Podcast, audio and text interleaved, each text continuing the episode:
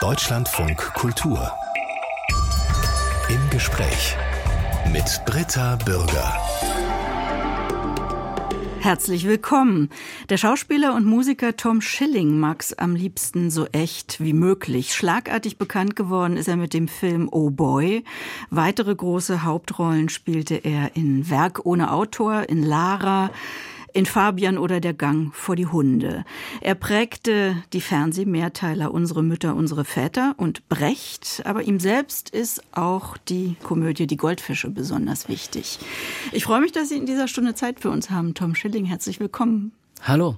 Danke für die Einladung. Eine ganze Weile hat man sie wahrgenommen als den jüngsten der talentierten Nachwuchsschauspieler. Inzwischen sind sie Anfang 40, sind im echten Leben wie im Kino mehrfacher Vater. Sind sie richtig angekommen im Erwachsenensein oder meldet sich doch immer wieder der Junge?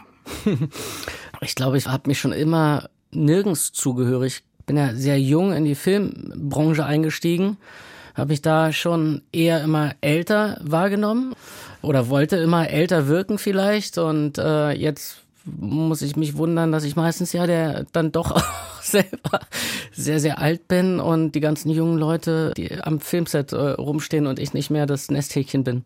Also sehr, sehr alt ist jetzt übertrieben, ne? Naja. ja, ja. Aber so dieses Anknüpfen an das Kind ja. in einem, ist das da? Also ich bin ja erstmal auch sehr jung Vater geworden.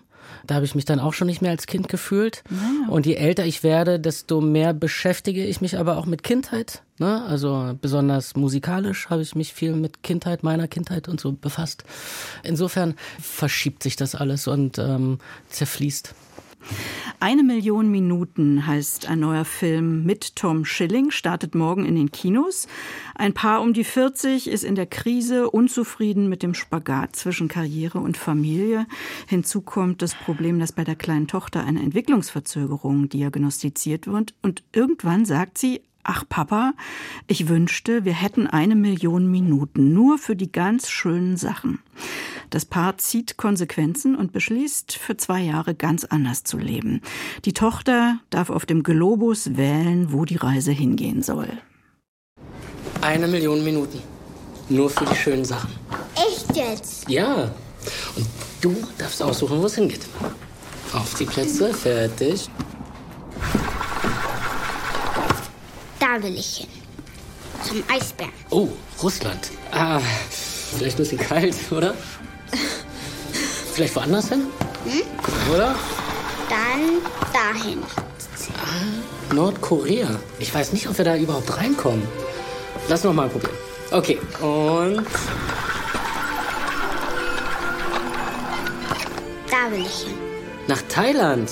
Ja, das ist doch gut, oder? Äh, äh, kurz, also einen Moment. Ähm, wir reden jetzt wirklich von zwei Jahren. Nein, Mama, eine Million Minuten. Eine Million Minuten und zwei Jahre, das ist dasselbe. Der neue Kinofilm mit Caroline Herfurth und Tom Schilling. Er spielt einen Biodiversitätsforscher, der Karriere macht bei der UN und deshalb war er die ersten Jahre als Vater mehr abwesend als anwesend. Tom Schilling, was hat Sie an dieser Rolle interessiert? Ich kam zu dem Drehbuch nach einem Jahr, in dem ich selber zum ersten Mal seit dem ich in der Filmindustrie äh, tätig bin. Und das ging früh los, also ernsthaft mit 18 würde ich sagen, nachdem ich mit dem Abitur dann fertig war, keinen einzigen Film gedreht habe. Und das war eine bewusste Entscheidung, weil äh, meine Frau viel, viel arbeiten musste. Und ich dachte, es fällt mir leichter. Ne? Weil ich habe es ja auch äh, jahrelang eingefordert, dass alles um mich herum irgendwie weiterläuft und organisiert wird, während ich irgendwie in der Weltgeschichte rumdüse und meine Filme drehe. Da habe ich gemerkt, wie schwierig Alltag ist wie schwer es auch fällt, wenn die Anerkennung wegfällt. Ne? Also weil natürlich krieg, ich krieg auch natürlich, wenn ich drehe, auch Anerkennung für das, was ich mache. Die Leute arbeiten jedenfalls meistens gerne mit mir zusammen und freuen sich, wenn ich beim Film dabei bin. Und wenn das alles wegfällt, dann äh, muss man sich erstmal so ein bisschen neu sortieren. Und, das heißt, Sie waren äh, für ein Jahr zuständig für zwei Kinder? Ja, mein, mein großer Sohn ist aus einer vorherigen Beziehung. Mhm. Das heißt, der, außerdem ist er nicht mehr ganz so betreuungsintensiv. Mhm. Und die beiden Kinder, wie alt hm? sind die, für die Sie zuständig? Sechs und neun. Aber da kriegt man ja. doch auch ganz viel zurück von Kindern. Ja, genau. Und darauf muss man sich aber erstmal einlassen, ne? um das überhaupt zu merken, was man da zurückbekommt. Ne? Da, dazu muss man erstmal auch im Moment sein. Und dazu war ich offenbar noch nicht ganz bereit. Und das war ein kleiner Prozess. Aber das hat auf jeden Fall dazu geführt, dass ich den Stoff interessant fand und dass ich äh, der Rolle etwas Persönliches geben konnte. Und danach suche ich eigentlich bei jedem Film, mhm. dass ich dem eine persönliche Note geben kann. Für Christopher Doll, den Regisseur, ist es sein Debüt als Regisseur, aber Sie kennen ihn schon ganz lange. Ne? Der hat vor allem bislang als Aufnahmeleiter, als Regieassistent, als Produzent gearbeitet. Wie haben Sie ihn kennengelernt? Ich habe ihn bei einem meiner ersten Filme kennengelernt, der hieß Crazy von Hans Christian Schmid. 1999, da war ich 17, glaube ich, als wir den gedreht haben. Und da war er, glaube ich, Praktikant bei dem Film. Und da waren alle hin und weg und ganz hingerissen von Chris, weil der so aufmerksam, smart, sinnlich, fleißig war und leidenschaftlich. Und man wusste einfach, er wird da seinen Weg machen. Und das hat er auch getan, hat sich stetig dann so hochgearbeitet. Er kennt die Filmindustrie in- und auswendig und die Gewerke alle am Set. Äh, hat sehr erfolgreich Filme produziert und ich glaube, es war sein großer Wunsch, selber Regie zu führen. Und als ich dann vorgesprochen habe, habe ich, äh, war ich auch total begeistert von seiner Ansprache. Bei diesem frühen Film Crazy war ja auch Caroline Herfurth mhm. Äh, schon dabei. Inzwischen ist sie mit dem Regisseur Christopher Doll verheiratet, hat mit ihm zwei Kinder. War das also insgesamt so ein sehr familiärer Dreh auch mit gemeinsamen Reisen nach Thailand, nach Island? Ja, total familiär. Also wenn man eine Reiseproduktion macht, kommt man auch mit dem Team viel näher zusammen. Man ist noch mehr in der Blase der Filmthematik. Ne? Es hört da nicht abends nach Drehschluss auf, sondern man sitzt dann halt noch irgendwie in der Strandbar und reflektiert noch und äh, redet über den nächsten Drehtag und ähm, ich liebe solche Filme. Es basiert ja auf einer wahren Geschichte. Wir haben tatsächlich dort auf der Insel und auch in der Hütte gedreht, wo die tatsächliche Familie, die diese Reise gemacht hat, diese zwei Jahre äh, gewohnt hat. Das war unser Originalmotiv und eine Hütte weiter habe ich dann halt geschlafen und dann ist man früh morgens aufgewacht und ist zur Maske in seinen Badelatschen gelaufen und von dort zum Drehort. Das ist super. Wenn Arbeit einem das Leben klaut, das ist ja in dem Film so ein Thema, wie überhaupt in der Generation 35 plus, also so ist mein Eindruck, dass die viel mehr Wert darauf legen, da ein gutes Maß an Work-Life-Balance äh, zu finden als frühere Generationen. Wie erleben Sie denn das? Ich kann da, glaube ich, nicht so richtig viel beitragen, weil ich bin als Schauspieler natürlich das ist kein normaler Beruf. Ich habe das Glück tatsächlich, dass ich ein, zwei Filme im Jahr mache und wenn ich die nicht vorbereite, was viel Zeit äh, benötigt, dann bin ich aber auch sehr intensiv zu Hause und habe auch das Gefühl, dass ich irgendwie wieder was zurückgebe und dass ich auch meine Batterien und mein Bedürfnis für Familie und äh, meine Kinder und meine Frau wieder aufladen kann, also viel zurückgeben kann. Schwieriger ist es für Teammitglieder in der Filmindustrie, äh, weil die drehen deutlich mehr Filme. Ja. ja, also ich denke auch so diese Trennung von Arbeit und Leben, also für mich gibt es die, würde ich sagen, so gar nicht. Vielleicht ist das bei Ihnen nee, ähnlich. Auch nicht. Ja, ja. Sie haben eben gesagt, Sie machen zwei Filme im Jahr. Wenn Sie jetzt plötzlich viel mehr Angebote kriegen, lehnen Sie denn Filme ab, um da eine Balance zu halten? Ich kriege viel mehr Angebote. Meine Möglichkeit, meine Karriere zu beeinflussen, meine Berufslaufbahn, ist die Selektion. Ich muss ganz viel lesen und natürlich auch vorsprechen. Manche Filme möchte ich gerne. Da muss man dann vorsprechen, so wie zum Beispiel für diesen. Aber auch das ist ein äh, gegenseitiger Prozess. Auch wenn ich zum Vorsprechen gehe, begreife ich das auch immer als zu gucken, funktioniert die Chemie zwischen mir und Regie. Kann ja auch sein, dass bei mir das bisschen hakelig ist oder so. Und ansonsten ist es viel, sich das vorzustellen, ob ein Drehbuch, ob eine Figurenkonstellation, also wer mit an dem Film arbeitet, wie das dann wird. Das muss man sich irgendwie vorstellen und da muss man äh, sein Bauchgefühl. Das finde ich ganz schön, dass lassen. Sie das so sagen, weil Casting stellt man sich immer mhm. vor, der Schauspieler geht dahin, spricht vor und es hängt von allen anderen ab, ob die jetzt mhm. sagen, ja, du kriegst die Rolle mhm. oder du kriegst sie nicht, aber dass mhm. sie vielleicht auch von sich sich aus sagen, nee, also mhm. der Stil hier gefällt mir nicht, ja. das möchte ich gar nicht machen, ist ja schon eine große Freiheit auch.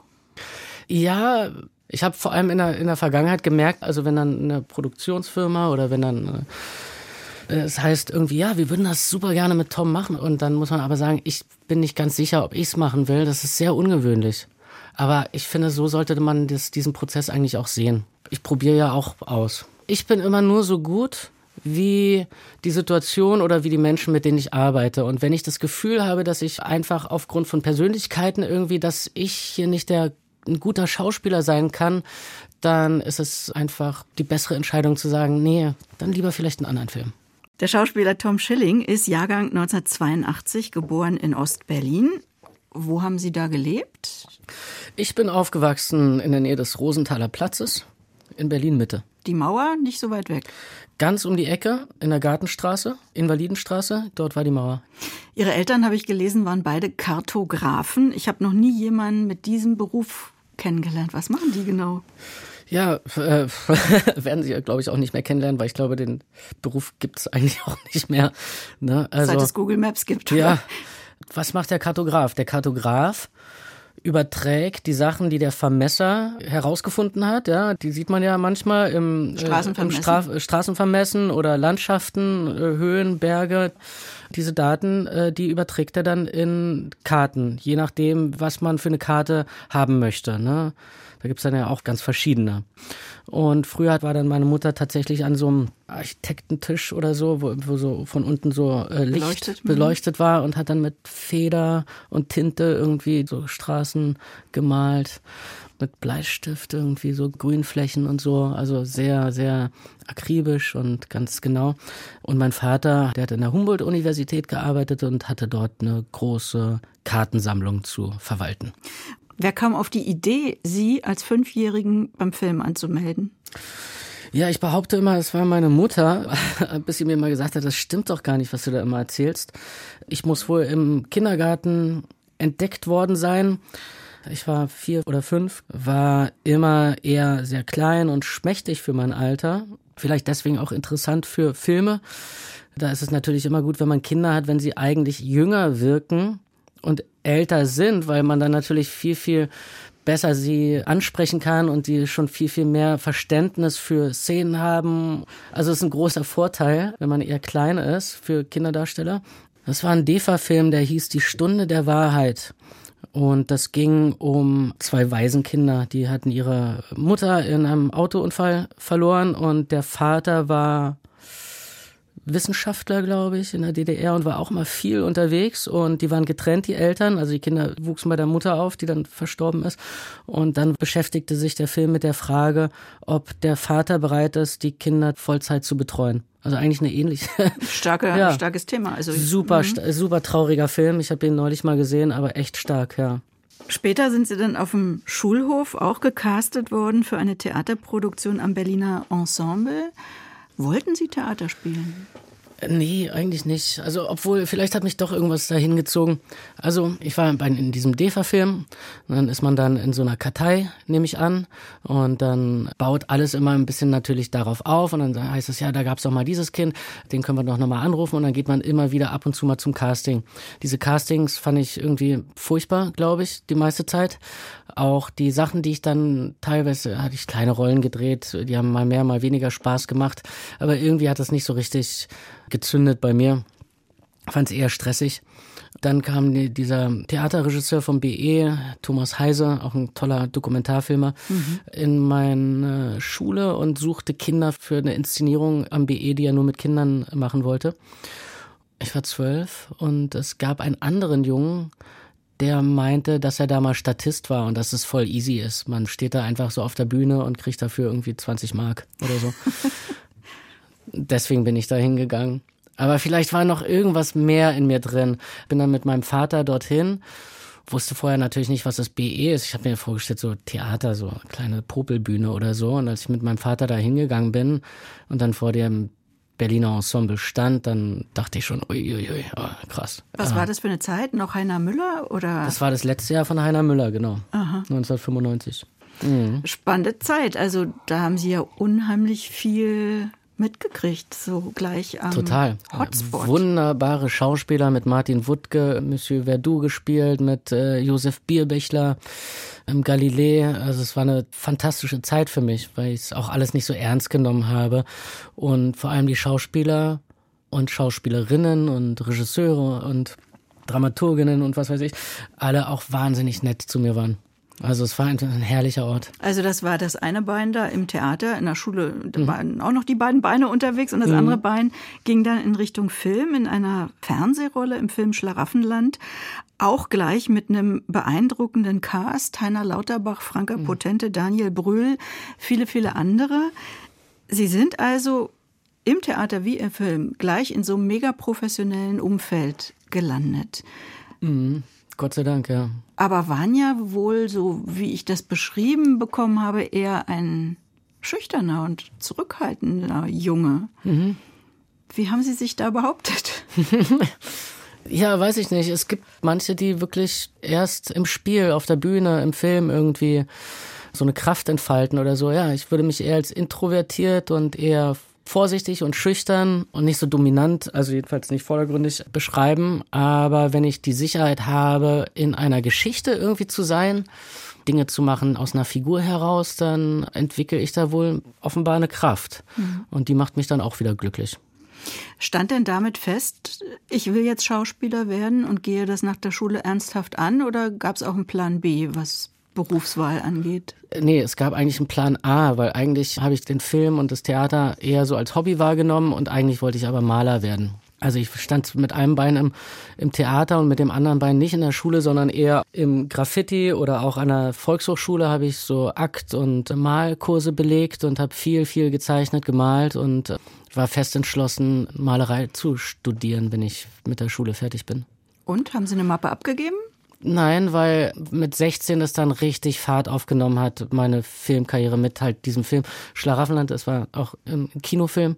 Und dann kam Crazy, was ein Riesenerfolg war. Und Crazy war dann auch der erste Film, muss ich sagen, wo ich gemerkt habe, dass ich das wirklich kann. Hm. Ne? Also, wir haben den auf der Piazza in Locarno gezeigt, da sitzen dann 5000 Leute und wenn man dann sich dort auf der Leinwand sieht und sieht, wie das Publikum mit dem resoniert, was ich dort gemacht habe, natürlich mit der Hilfe von all den Leuten, die noch mitarbeiten an einem Film, mhm. aber dass ich Teil dessen bin, Gefühle zu transportieren und, und Gefühle auszulösen bei den Menschen, das hat mich total geflasht. Das war so ein Coming-of-Age-Film, ne? Die das war ein Coming-of-Age-Film, genau. Verfilmung des Buchs von Benjamin, von Benjamin Lebert. Lebert, genau. seine eigene Geschichte. Er war auch schon hier bei uns in der Sendung. Wie ist das im Rückblick? Man könnte denken, Tom Schilling, ein Teenie-Star, aber ich glaube, genau das wollten Sie gar nicht sein. Ja. Wie haben Sie sich dem entzogen? Man hat das ja versucht, Sie in die Bravo zu kriegen. Ja. Wie macht man das, wenn man sagt einfach, man will nicht? Und ähm, ich glaube, die Bravo oder die Popcorn, die es damals noch gab, die haben dann einfach sich ihre Interviews selber gebaut. Und es hat mich so empört, dass ich dann den Produzenten angerufen habe, gesagt, das können die doch nicht machen. Die behaupten hier irgendwie, die haben mit uns gesprochen und so. Dann äh, gab es gleich einen Anwalt und so von dem Filmverleih und so. Also völlig übertrieben. Aber ich war damals so hinterher, dass ich mir meine Unabhängigkeit und meine Selbstbestimmtheit bewahren wollte, auch schon mit 18. Ich habe dem Brat nicht so richtig getraut. Ich kannte ja die ganzen anderen Teenager, die immer wieder Filme gemacht haben. Das ist dann doch eine sehr kleine Gruppe, die es dann aber nicht schaffen über ein gewisses Alter. Und Schauspielschule, war das denn eine Option, jetzt hier die Bewerbungstournee nee, anzufangen? Tatsächlich auch nicht, weil danach so spannende Angebote kamen von sehr guten Regisseuren, wo ich gespürt habe, dass ich jetzt, wenn ich mit Oskar Röhler zusammenarbeite, ich mehr lernen kann, meinte ich, glaube ich, ich halte es immer noch für eine gute Entscheidung, als auf der Schauspielschule. Vielleicht war es auch mangelnder Mut oder so. Habe ja dann nochmal ein Stipendium bekommen für die Schauspielschule in New York, äh, Lee Strasberg. Da habe ich dann nochmal ein bisschen was nachgeholt. Mhm. Also unterm Strich sehr viel Learning by Doing. Voll. Der Schauspieler Tom Schilling ist zu Gast im Deutschlandfunk Kultur. Er ist ein Mann für die Hauptrollen. Nebenrollen spielt er fast nie. Das heißt, er kann die Filme tragen und er hat den Ruf, sich akribisch auf seine Rollen vorzubereiten. Wie sieht die Vorbereitung aus? Die ist von Film zu Film unterschiedlich. Ein Film, der mir wirklich sehr am Herzen liegt, ist zum Beispiel Die Goldfische. Eine Geschichte über einen Banker, der durch einen selbstverschuldeten Unfall eine Querschnittlähmung erleidet und sich dann mit der Situation zurechtfinden muss und äh, es gibt noch wahnsinnige Wendungen. In der Reha stellt er fest, dass er sein Schwarzgeld noch aus der Schweiz retten muss und benutzt dann die anderen aus der Reha eine sehr illustre Gruppe von Menschen mit anderen Behinderungen, um irgendwie so einen Transport zu machen, der eigentlich so ein gefakter Behindertentransport, der aber eigentlich nur dafür da ist, sein Schwarzgeld aus der Schweiz zu bekommen. Das ist eigentlich ein unglaublich komischer Film. Aber wir waren bei dem Punkt, was mussten Sie genau. für diesen Film was lernen? Was muss ich dafür ja. lernen? Ja, dazu muss ich natürlich lernen, wie fühlt sich das an, wirklich auf den Rollstuhl angewiesen zu sein. Wie fühlt sich an, dieses Trauma zu erleben? Ja, und dafür bin ich in ein Klinikum gegangen und habe eine Woche auf der Station für Rückenmarksverletzte hospitieren können. Mhm. Ja, habe mit ganz frisch Verunfallten reden dürfen. Ne? Habe natürlich immer vorher gefragt, ganz behutsam. Ich, und ich durfte auch bei Operationen dabei sein. Ich war dann auch in der Reha dabei. Oder ich bin beispielsweise mit dem Rollstuhl in Berlin BVG gefahren. Ah ja. Das muss man einfach machen, um zu wissen, wie sich das anfühlt. Die mhm. Perspektive von unten oder wenn man auch irgendwie im Bus fährt und die Scham, die man dabei empfindet, wenn man durch den ganzen Bus rufen muss, dass man jetzt gerne aussteigen möchte oder so, diese Überwindung. Also all das, was die Figur in dem Film empfindet, das kann ich mir nicht vorstellen. Deswegen versuche ich mir das so gut wie möglich vorher zu erarbeiten. Ich kann mir vorstellen, dass man sowas nicht vergisst, wenn Sie heute im Bus einen Rollstuhlfahrer sehen. Ja, auf jeden Fall. Ja? Oder wenn ich die Barriere, Bordsteine. die, die ganze Bordsteine hm. oder auch teilweise, wenn S-Bahn irgendwo einfahren, das ist wahnsinnig hoch. Ich denke immer, oh Gott, das war ganz schön schwierig manchmal und dann traut man sich gar nicht zu fahren und dann fährt man wieder zurück. Hm. Für den Film Lara haben Sie Klavierspielen gelernt, vielleicht noch besser, ja, wie als so ein, Sie es eh schon konnten? Wie, nee, ich kann nicht so gut Klavier spielen, aber mit so einer großen Manie irgendwie äh, gehe ich dann da rein und äh, versuche dann einfach zum Beispiel, genau, für Lara irgendwie muss ich die Revolutionsetüde von Chopin spielen dann frage ich halt vorher sehr genau, wie viele Takte muss ich spielen und dann heißt es halt, ja, sagen wir mal, anderthalb Minuten sind wir schon drauf, okay, und dann haue ich mir diese, keine Ahnung, 30, 40 Takte dann irgendwie wirklich, gebe ich mir vier Monate lang. Mhm. Immer das Gleiche, bis ich es kann. Aha. Und eben haben Sie erzählt, dass Sie ja auch Interesse hatten, Kunst zu studieren. Mhm. War das dann hilfreich für Werk ohne Autor, den Film, in dem Sie den jungen Gerhard Richter spielen, den Maler, den Kunststudenten, weil das sehe ich jetzt auf mhm. diesem Hintergrund, dass ich weiß, dass Sie das gerne studiert hätten, natürlich ganz anders, wie Sie da an der Staffelei stehen. Ja. Für den Film habe ich beispielsweise Zeit verbracht mit Andreas Schön. Andreas Schön ist ein Düsseldorfer Maler, der in den 80er Jahren die Kerzen für Richter gemalt hat. Ach. Richter lässt ja malen. Der malt ja einmal das Bild ne, oder entwirft es und sagt so, wie das sein soll, die Farbtemperaturen, die Kadrage und was weiß ich. Und danach lässt er viele Sachen einfach vormalen oder bis zu Ende malen. Und Andreas Schön hat das gemacht. Der hat auch viele Bilder für den Film gemalt, hat mir gezeigt, wie das alles hergestellt wird. Und dann habe ich da auch meine Bilder gemalt. Jetzt können mhm. Sie Gerhard Richter kopieren, oder wie? Ich habe einen zu Hause, ja. den ich selbst gemacht habe. Der ist nicht so schlecht geworden. Und wie haben Sie sich auf die Rolle in Oh Boy vorbereitet, indem Sie sich einen Tag und eine Nacht durch Berlin treiben lassen? Was war da die besondere Herausforderung? Genau, das meine ich zum Beispiel. Bei dem Film musste ich mich gar nicht vorbereiten. Der Film ist sehr aus dem Leben von Jan-Ole Gerster, das ist der Regisseur des Films, und mir. Viele Sachen, die in dem Film verhandelt werden, haben wir selber erlebt. Sie kannten sich auch schon. Wir sind beste Freunde. Er ist mein Trauzeuge, Pate eines meiner Kinder, ich bin Pate seines und, und so weiter. Also sehr eng verbunden. Für diese Szenen brauchte ich tatsächlich nichts. Die Dialoge sind alle klipp-klapp, da muss man fast gar keinen Text lernen. Und für andere Sachen, wie so eine Netflix-Serie, die ich jetzt gedreht habe, Achtsam Morden, wo wahnsinnig viel gesprochen wird, da muss man wirklich alles, das ganze Drehbuch vorher schon kennen. Und dafür braucht man mindestens zwei Monate. Also das Wichtigste ist absolute Text- und Geschichtssicherheit für mhm. mich. Mhm. Ich habe den äh, Oh Boy damals gesehen, ist also schon länger her und habe irgendwie eher so eine melancholische Stimmung in Erinnerung. Aber jetzt beim Nachlesen von Kritiken, da wird immer wieder betont, wie sie es schaffen, das Komische in diesem Film herauszuarbeiten. Das habe ich gar nicht so auf dem Schirm. Was war da Ihr Ansatz? Ich finde, der Film ist sehr ambivalent. Das ist das Tolle an dem Film. Je nach Tagesform oder je nachdem, in welcher Stimmung man ist, trifft er einen ganz anderen Akkord in einem. Ne? Manche fanden ihn total deprimierend, manche fanden ihn melancholisch, manche fanden ihn total witzig, komisch. Wie fanden Sie ihn? Ja, wie gesagt, auch von Mal zu Mal unterschiedlich. Ich ähm, finde ihn aber schon auch komisch. Also er hat auch eine große Situationskomik, wie so eine Nummernrevue. Also wenn ich jetzt zum Beispiel an die Szene mit Martin Brambach, der dort äh, unfassbar guter Schauspieler, den Kontrolleur spielt in der U-Bahn, die Unterhaltung, es ist halt so fantastisch geschrieben, da muss man dann nicht mehr viel machen ne, als Schauspieler. Muss man nicht mehr viel machen? Bedeutet Spielen für Sie am Ende überhaupt nicht zu spielen? Ah ja, ja.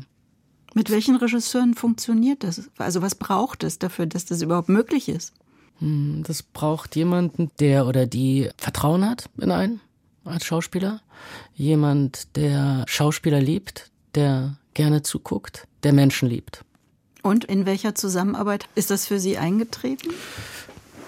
Ja, mit Jan-Ole Gerster, weil ich seinen, seinen Blick auf die Welt total liebe und äh, er ist witzig, er ist eloquent und er ist irgendwie also ein toller Typ und deswegen fühle ich mich dann wohl in so einer Rolle. Ne? Also dann schmücke ich mich ja auch ein bisschen mit fremden Federn sozusagen. Ne? Ansonsten bin ich großer Fan von Dominik Graf. Fabian oder der Gang Fabian, genau, haben wir zusammen gemacht. Und Ali Reza Golafschan, mit dem ich die Goldfische gemacht habe. Aber auch der Philipp Kadelbach von Unsere Mütter, unsere Väter. Bei dieser Produktion haben Sie Ihre Frau, glaube ich, kennengelernt. Was war das für ein Zufall? ich weiß gar nicht, ob das so ein Zufall ist. Die meisten Menschen lernen ja ihre Partner auf der Arbeit kennen, ne? liest man. Aber schön, ja. Mhm. Toll. Was war sie da am Set? Sie hatte dort gearbeitet im Kostümdepartment. Also nicht, weil sie im Kostüm tätig war, sondern weil das Kostüm für diesen Film so groß war, dass sie jemanden brauchten, der das koordiniert. Also sie ist eher produktionell unterwegs. Genau, das hat sie damals gemacht und jetzt ist sie äh, Producerin für Filme. Macht ja auch zusammen mit Ihnen äh, die Musikvideos, ne?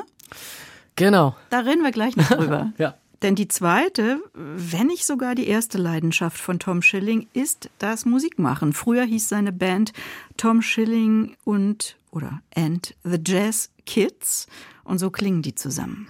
Bild dir nicht ein, ich vermiss dich, wenn die Tür hinter dir schließt. Bild dir nicht ein, ich glaub dir die Tränen vergießt. So herrlich wie du lügt kein Mensch auf der ganzen Welt. Zu dir fällt mir nichts mehr ein,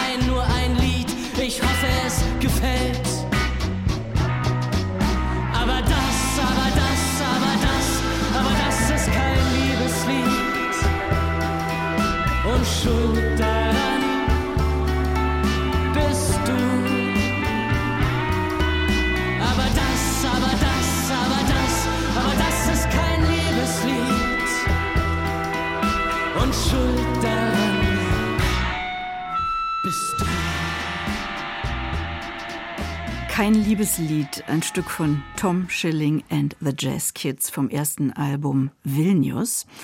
Tom Schilling, wann haben Sie angefangen, Lieder zu schreiben? Äh, mit 23, würde ich sagen. Mhm. Wie kam das? Mein bester Freund, Jan-Ole Gerster, hat mir damals eine Gitarre geschenkt, weil er meinte, irgendwie als Schauspieler hast du ja so viel Zeit, so zwischen den Filmen, mach mal was Vernünftiges. Lern Gitarre. er konnte Gitarre spielen oder kann's. Und ich wollte das auch können.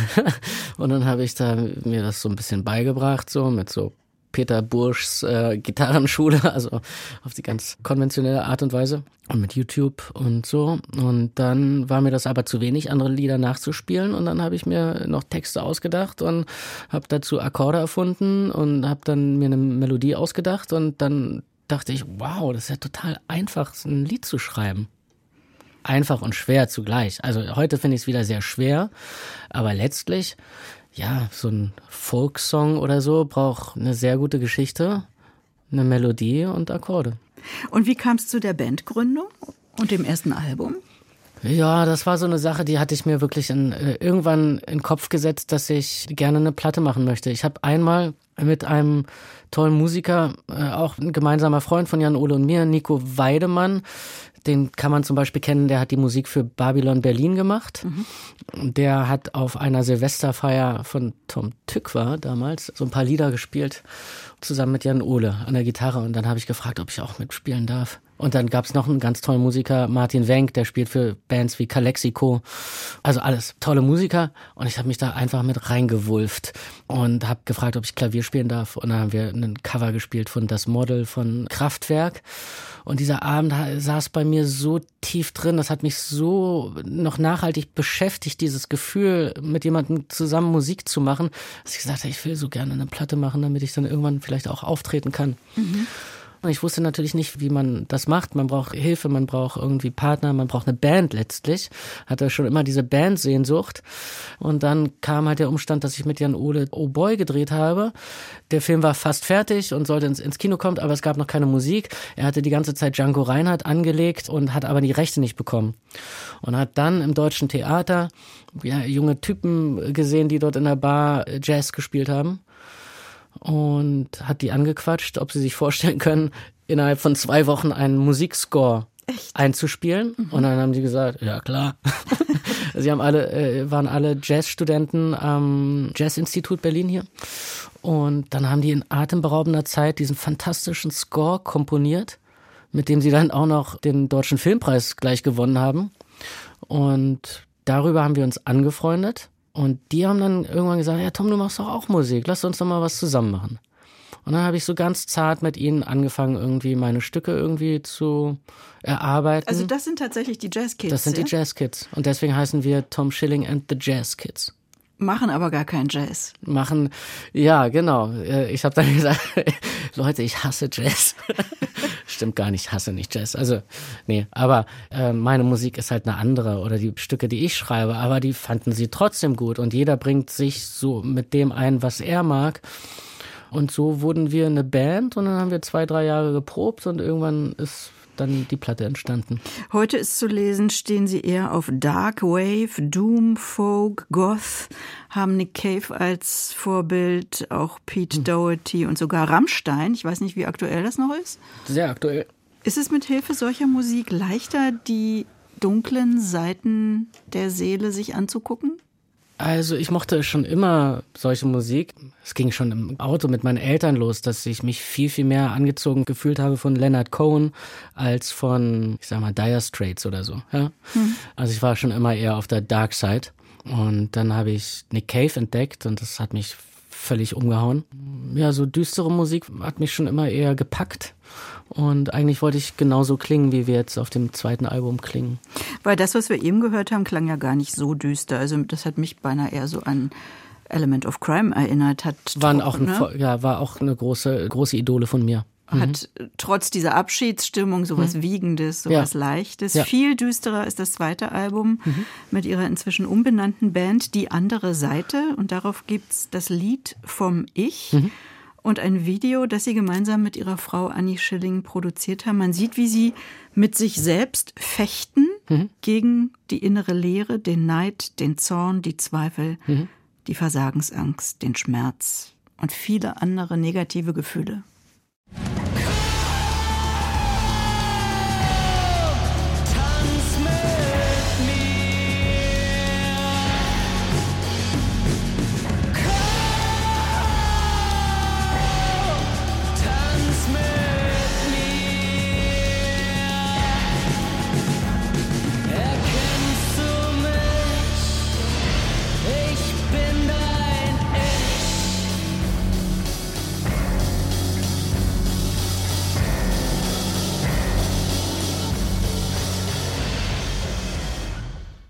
So endet das Lied vom Ich von Tom Schilling und seiner Band Die andere Seite. Wir haben vorhin über das Echtsein beim Schauspielen gesprochen. Ist das, was sich in so einem Song ausdrückt, auch was Echtes, was Sie aber eben nur so mit Musik ausdrücken können?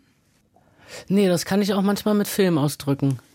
Aber mit Musik geht's natürlich direkter. Mit Musik kann ich natürlich wirklich so, was ich in einem Moment fühle, also das ist jetzt auch eine Momentaufnahme dieses Lied, aber offensichtlich gab es mal Wochen, wo so ein Lied aus mir rauskam.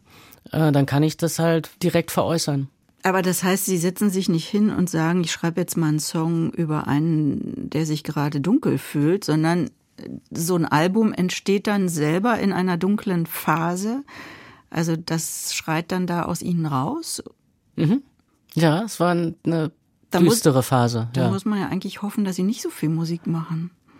Ja, stimmt. Also im Moment äh, könnte ich nichts schreiben. Es fällt mir tatsächlich schwer zu schreiben, wenn ich so sehr gemütlich bin. Und im Moment bin ich sehr gemütlich. Hab gerade eine schöne Serie abgedreht. Jetzt habe ich einen Film im Kino, auf den ich doch sehr stolz bin und hoffe natürlich auch, dass er geguckt wird.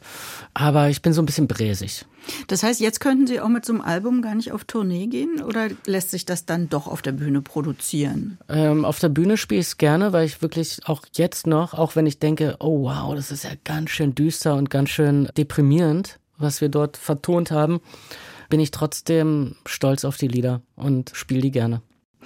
Im Vorgespräch haben Sie Tom Schilling uns erzählt, dass Sie sich gerade mit luzidem Träumen beschäftigen. Ich wusste nicht, was das ist, habe vorhin ein bisschen nachgelesen, kann es mir immer noch nicht so richtig vorstellen. Luzides Träumen, was ist das? Ja, man nennt es Klarträume. Das ist, also ich versuche es mal, ich bin ja auch noch neu in dem, in dem Business, mit einfachen Worten. Es beschreibt den Zustand, mit wachem Bewusstsein zu träumen. Ja, also man muss sich das so vorstellen, dass man im Traum begreift, dass man träumt und in diesem Moment schaltet man sein Bewusstsein an und schafft es sozusagen bewusst in diesem Traum zu sein. Und wenn man diesen Zustand erreicht, dann kann man bewusst handeln in seinen Träumen und somit auch das Geträumte, die geträumte Realität, die es ja ist, bewusst wahrnehmen. Das heißt, ich hänge da in so einem Albtraum und will da raus. Ja. Und durch das luzide Träumen kann ich den weiteren Verlauf des Albtraums mitbestimmen? Ja, genau, ja. Also wie gesagt, ich bin noch ganz neu. Ich hatte auch wirklich erst einen luziden Traum. Aber das hat mich wirklich jetzt mindblowing. Zum Beispiel habe ich jemanden in einem Traum äh, gesehen, eine Person, die vor zwei Jahren verstorben ist. Und in dem Moment wusste ich, ich muss träumen. Und dann habe ich das fast wie so laut ausgesprochen, ich träume. Und ab dem Moment konnte ich mich frei bewegen. Ich habe das dann ausprobiert, ja, im Traum. Jetzt muss ich mal sehen, ob ich wirklich jetzt die Kontrolle über mich habe. Ich gehe mal bewusst nach links. Und jetzt gehe ich bewusst nach rechts. Und dann dachte ich, ja, es funktioniert. Und dann konnte ich mit dieser Person ein Gespräch führen. Und wir sind dann spaziert und ich habe sie ganz viele Sachen gefragt. Also man kann zum Beispiel mit Verstorbenen reden. Okay, und das kann man lernen. klingt ein bisschen ja? eh so. Ja, ja, ja man kann eh das, so. das kann man wirklich lernen. Mhm. Und ich finde das total faszinierend, weil ich meine, wir äh, schlafen alle acht Stunden am Tag und das halbe Leben ist quasi fast geträumt sozusagen. Wenn ich da noch was rausziehen kann, also ich freue mich jede, jeden Tag darüber, wenn ich einschlafe, allein schon über meine Träume, weil ich jetzt viel bewusster schlafe und träume und mich schon am nächsten Tag wieder dran erinnern kann. Kein Traum ist, dass morgen der neue Kinofilm startet mit Tom Schilling und Caroline Herfurth. Eine Million Minuten, ein Familien-, Beziehungs-, Urlaubsfilm. Ich wünsche Ihnen viel Erfolg und heute Nacht schöne Träume. Danke. Ihnen auch.